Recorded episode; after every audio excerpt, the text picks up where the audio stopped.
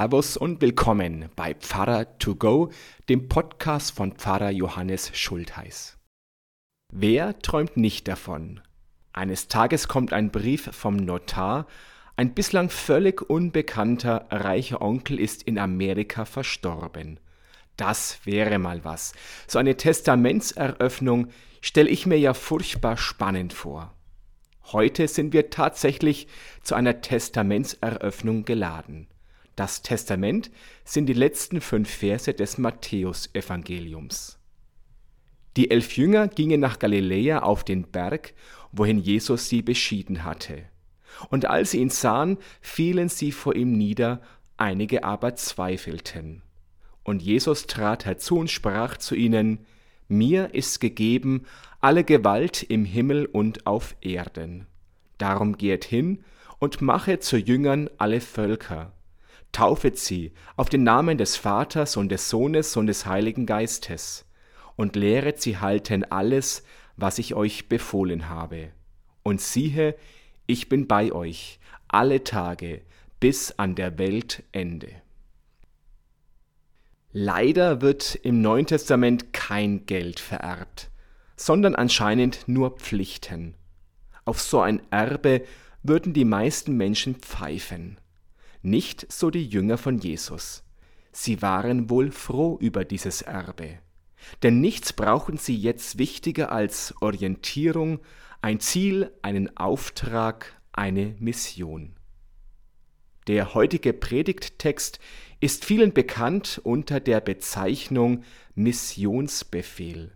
So ist er auch heute in der Lutherbibel überschrieben. Missionsbefehl dieser Begriff ist in doppelter Hinsicht problematisch geworden. Mission klingt cool, wenn es sich dabei um einen Agententhriller handelt. Wenn es sich um eine religiöse Mission handelt, stehen viele Menschen dem Begriff ablehnend gegenüber. Oft fallen zuerst Negativbeispiele ein.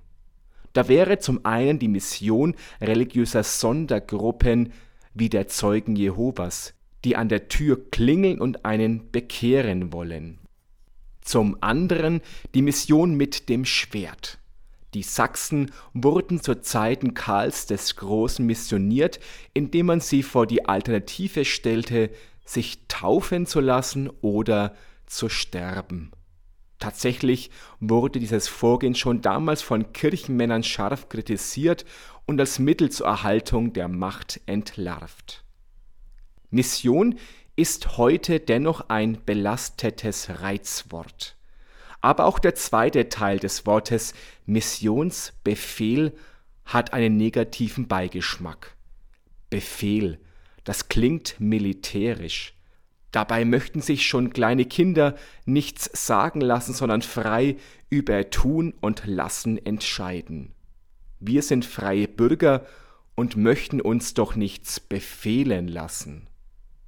Statt von Missionsbefehl spreche ich deshalb lieber vom Taufauftrag, den Jesus seinen Jüngern gegeben hat.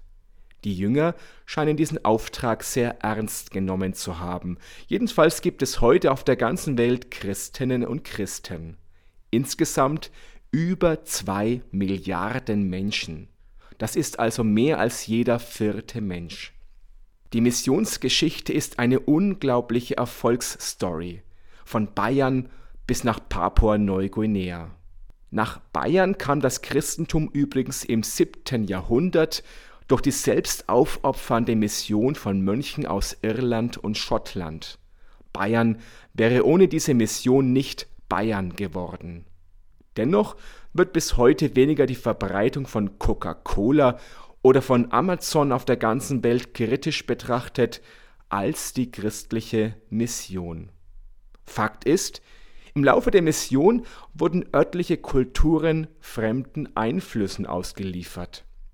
Verglichen mit den Einwirkungen durch die Globalisierung war der kulturelle Einfluss der Mission aber eher mild. Fakt ist auch, dass heute noch viele Menschen den Missionaren mehr als dankbar sind, dass diese den Kannibalismus oder den Glauben an böse Geister ausrotteten.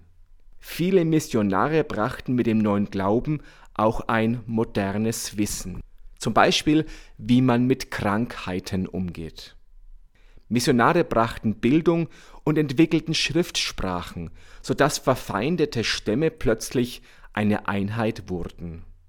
Nachdem die Mission lange schlecht geredet wurde, sagt uns die Wissenschaft heute, dass die Arbeit von vielen Missionaren für die Entwicklung vieler Völker ein Segen war. Unter den Missionaren gab es auch schwarze Schafe, aber ein Blick in die Missionsgeschichte zeigt, dass die meisten Missionare eher behutsam vorgegangen sind. Der schlechte Ruf der Mission ist zum Teil vielleicht nur ein Sprachproblem. Der Missionsbefehl lautet in der Luther-Übersetzung Jesus Christus spricht, mir ist gegeben alle Gewalt im Himmel und auf Erden. Luther hat das griechische Wort Exousia mit Gewalt übersetzt. Hätte er gewusst, dass dieses Wort 500 Jahre später einen ziemlich negativen Beigeschmack hat, dann hätte er vielleicht eher mit Macht übersetzt. Mir ist gegeben alle Macht im Himmel und auf Erden. Das passt besser, denn Jesus meinte ja nicht brachiale Gewalt, das würde seinem Leben und seiner Lehre fundamental widersprechen. Jesus erteilte jeglicher Gewalt eine klare Absage. Er lebte selbst Sanftmütigkeit und Barmherzigkeit vor. Der Taufauftrag, den Jesus seinen Jüngern gab, er gilt auch heute noch. Heute im 21. Jahrhundert steht die Mission vor ganz neuen Aufgaben.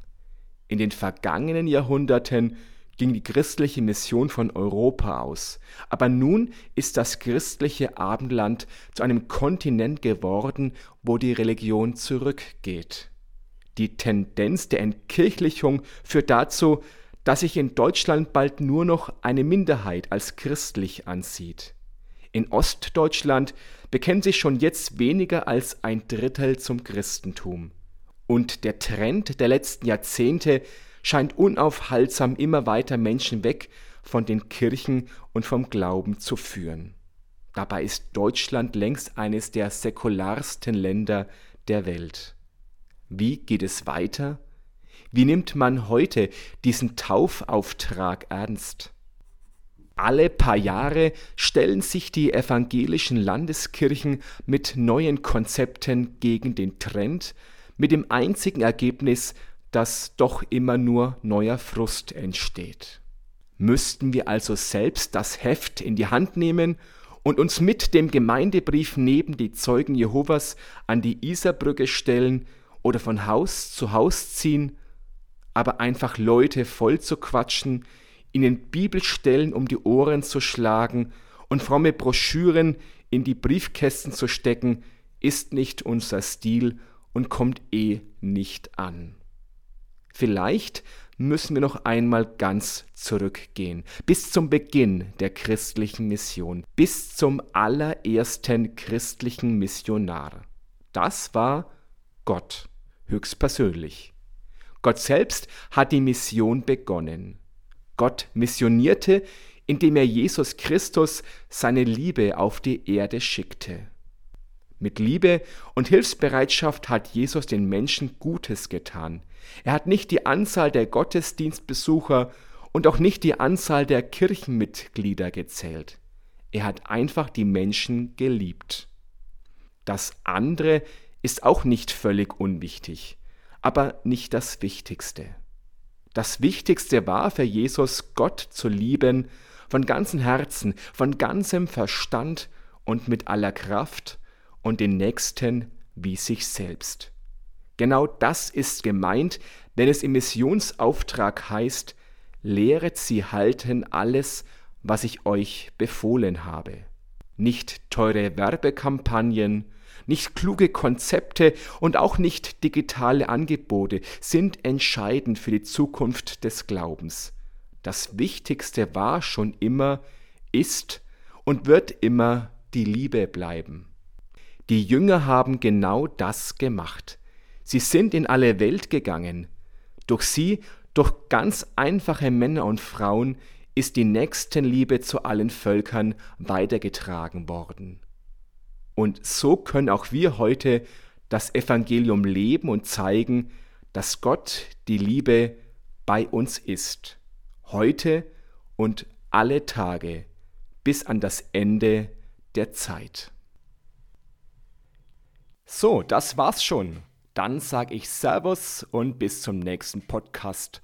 Oder vielleicht sehen wir uns ja auch am Sonntag live in der Kirche oder werktags im Gemeindehaus oder auf YouTube oder sonst irgendwo. Gott behüte euch. Servus.